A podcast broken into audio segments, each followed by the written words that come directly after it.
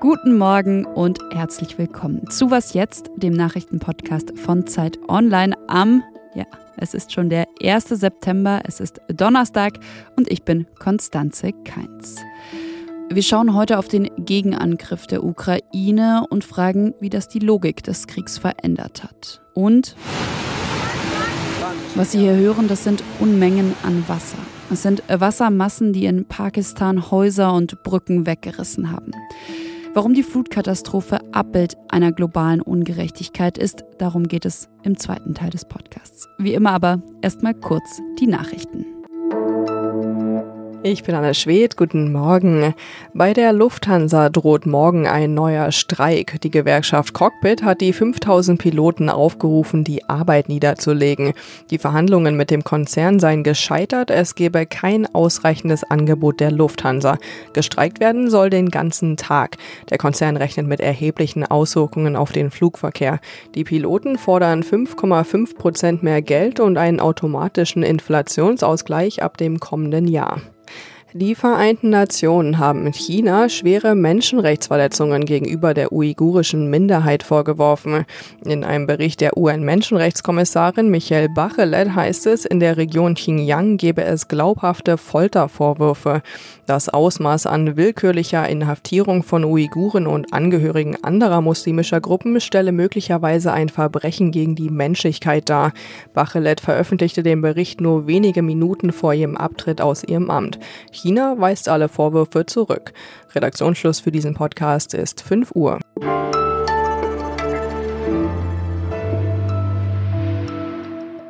Noch vor ein paar Wochen, da hat sich die Frontlinie im Krieg in der Ukraine ja kaum verändert. Militärexperten und Expertinnen, die haben von einem Abnutzungskrieg gesprochen, unter anderem gesagt, Russland spiele auf Zeit. Doch dieses Spiel scheint die Ukraine seit dieser Woche nicht mehr mitzuspielen. Für das russische Militär sei es Zeit abzuhauen geht nach Hause, hat der ukrainische Präsident Zelensky in einer Videoansprache Anfang der Woche gesagt. Seitdem hat Kiew heftige Kämpfe in der Region Cherson und Angriffe auf Munitionslager und Brücken gemeldet. Ja, und für Anna Sauerbrei, außenpolitische Koordinatorin der Zeit, war das Anlass, mal ein paar Grundannahmen zu diesem Krieg zu überdenken. Und genau darüber möchte ich jetzt mit ihr sprechen. Hallo Anna. Hallo Konstanze. Ja, inwiefern verändert diese ukrainische Gegenoffensive die Logik des Kriegs? Es zeigt sich, dass die Ukrainer nicht bereit sind, sich die Regeln dieses Krieges von Russland diktieren zu lassen. Ich glaube, gerade in Deutschland, aber auch in anderen westlichen Ländern wurde Russland immer als sehr groß und sehr mächtig wahrgenommen, allein wegen seiner schieren Fläche, wegen seines imperialen Anspruchs, wegen der Militärmacht. Es ist eine Mischung aus Ehrfurcht und Furcht und das Gefühl, dass wenn dieses Land angreift, man eigentlich gar nichts dagegen machen kann.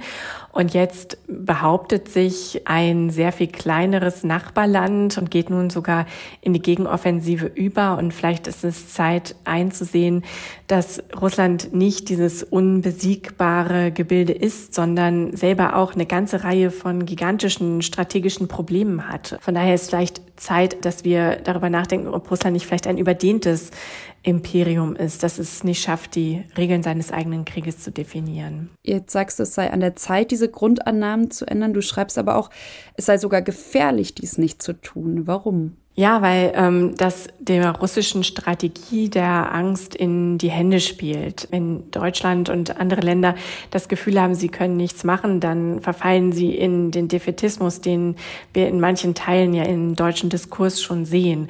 Leute, die sagen, es bringt doch ohnehin nichts, Waffen an die Ukraine zu liefern, die verlieren den Krieg am Ende sowieso, wir machen ihn nur länger. Aber hier sehen wir, dass die Ukraine sehr wohl in der Lage ist, gerade mit den Waffen, die geliefert wurden, die Regeln zugunsten zugunsten dieses angegriffenen Landes zu verändern, hinter den Linien zu operieren mit den Raketenwerfern, die geliefert wurden, sowohl von den USA zum Beispiel als auch von Deutschland. Also die Waffen machen einen Unterschied und ermöglichen es der Ukraine, die Regeln des Krieges zu ihren eigenen Gunsten zu ändern. Vielen, vielen Dank, Anna. Gern, danke.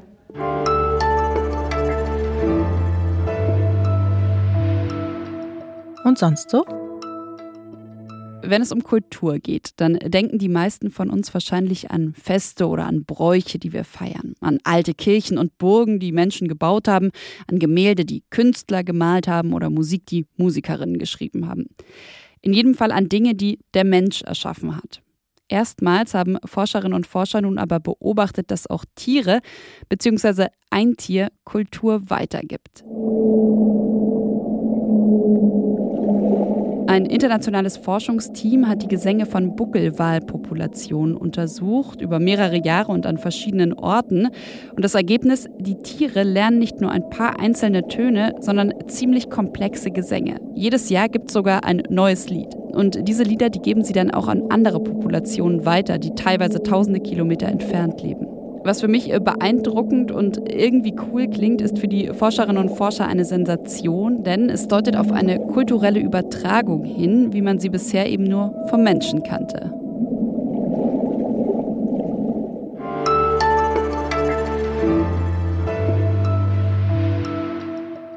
The monsoon is something we get every year, but this monster is something we have never seen. So einen Monsun gab es noch nie, sagt die pakistanische Klimaschutzministerin Sherry Rehman. Mehr als 1130 Menschen sind in Pakistan durch den heftigen Regen seit Juni ums Leben gekommen. Ein Drittel des Landes steht laut der Ministerin unter Wasser und mehr als 33 Millionen Menschen seien von den Überschwemmungen betroffen. Hasnain Kasim ist Journalist. Er ist selbst unter anderem in Pakistan aufgewachsen und hat immer wieder von dort auch berichtet. Ja, und für Zeit Online hat er die Flutkatastrophe in Pakistan kommentiert. Hallo Hasnain. Hallo, guten Tag. Ja, du schreibst, die Flutkatastrophe sei das Abbild einer globalen Ungerechtigkeit. Lass uns da mal genauer drauf schauen. Wie meinst du das? Also das hat natürlich damit zu tun, dass in Pakistan die Auswirkungen der, des Klimawandels so spürbar werden wie wahrscheinlich nirgendwo sonst auf der Welt. Es gibt natürlich immer wieder Länder, in denen äh, es zu Katastrophen kommt, aber so in diesem Ausmaß, das ist ja verheerend. Und dann schaut man mal, welchen Beitrag eigentlich Pakistan geleistet hat zum Klimawandel, wie viel Schuld sozusagen, wenn man das jetzt mit Schuld mal benennen will, sie tragen, das ist gering. Das heißt, im Grunde genommen tragen jetzt Menschen die Last und bekommen die Konsequenzen zu spüren für etwas, was sie überhaupt nicht zu verantworten haben. Und das ist natürlich eine Ungerechtigkeit. Konkret ist Pakistan ja laut der EU für weniger als ein Prozent der weltweiten CO2-Emissionen verantwortlich. Aber, und das hast du ja auch schon angerissen, äh, Pakistan belegt Platz acht der Länder, die durch die Klimakrise am meisten bedroht sind. Was ist denn deine Antwort auf diese Ungerechtigkeit? Also zum Beispiel hast du das Thema Geld schon angesprochen. Die Antwort auf die Frage, wer soll für diesen Schaden, ungefähr 10 Milliarden US-Dollar scheinen ja benötigt zu werden, bezahlen? Also ein Anfang wäre ja getan, wenn man überhaupt erstmal anerkennen würde, dass das unser aller Problem ist, was jetzt leider ein ganz bestimmter Teil der Menschheit ausbaden muss, der am wenigsten dafür kann. Das fängt also damit an, dass man zum Beispiel überhaupt über dieses Thema und über diese Katastrophe berichtet. Und das ist in letzter Zeit sehr wenig der Fall gewesen. Man schaut kaum hin. So nach dem Motto, ach ja, das kommt in Pakistan ja eh alle paar Jahre vor. Diese Flutkatastrophen, Monsun ist sowieso jedes Jahr. Ja, das stimmt, aber in dem Ausmaß hat es das tatsächlich noch nie gegeben. Und dann ist natürlich die Konsequenz, wir müssen auch dieses Problem gemeinsam lösen. Natürlich muss man Pakistan jetzt helfen, natürlich muss man das mit finanziellen Mitteln tun. Es sind jetzt erst einmal Ersthilfemaßnahmen nötig, dass so viele Millionen Menschen in irgendeiner Form äh, überhaupt Zugang zu Nahrung bekommen und zu sauberem Trinkwasser. Ich habe selbst die letzte große Flutkatastrophe, die aber bei weitem nicht so schlimm war wie die diesjährige, 2010 vor Ort miterlebt. Damals waren 12 Millionen Menschen betroffen, also etwa ein Drittel. Und damals, das kam mir so absurd vor, es regnet und regnet und regnet und überall ist Wasser, aber es ist kein Trinkwasser da. Das ist alles nicht trinkbar, weil das vergiftet ist. Da schwimmen ja auch Öl, Chemikalien, Autos schwimmen. Das ist einfach Wasser. Wenn man das trinkt, wird man schwer krank da muss man wirklich solche Grundbedürfnisse erstmal stillen. Die UNO hat jetzt angekündigt, dass man mit Soforthilfe Pakistan beistehen möchte. 160 Millionen Dollar sind angekündigt. Das muss aber sehr viel mehr werden, wenn man dem Land helfen möchte. Und mittel- und langfristig muss man erkennen, Pakistan ist ein Land, wie übrigens andere Länder in der Region auch, Indien, Bangladesch vor allen Dingen, die massiv betroffen sein werden von den Folgen der Klimakrise. Und man muss diesen Ländern finanziell, aber vor allen Dingen auch mit Know-how beistehen. Ich glaube, wir müssen diejenigen, die Ahnung haben davon in unseren entwickelten Ländern, müssen eben den Ländern, die betroffen sind, beiseite stehen. Und äh, passend zum Thema dieses Interviews startet Zeit Online heute den Slowblog Stimmen der Klimakrise. Finden Sie auf zeit.de. Zum Auftakt berichtet dort heute ein Großvater aus Pakistan, der in der Flutkatastrophe seine Familie verloren hat. Ja, und an dich vielen, vielen Dank, Hasnain, für das Gespräch. Danke auch. Und das war's von Was jetzt am Donnerstagmorgen. Sie können uns wie immer schreiben und zwar an wasjetzt.zeit.de. Und Sie können uns auch wieder hören. Heute Nachmittag zum Beispiel das Update mit meinem Kollegen Moses Fendel. Tschüss, machen Sie es gut.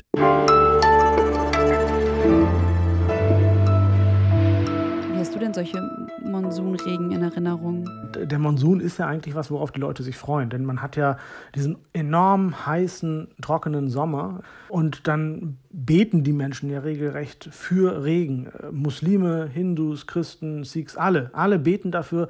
Und dann ziehen die Wolken auf, meistens vom Norden kommend. Und dann zieht sich das ein bisschen in den Süden. Und das ist wie so eine Erleichterung.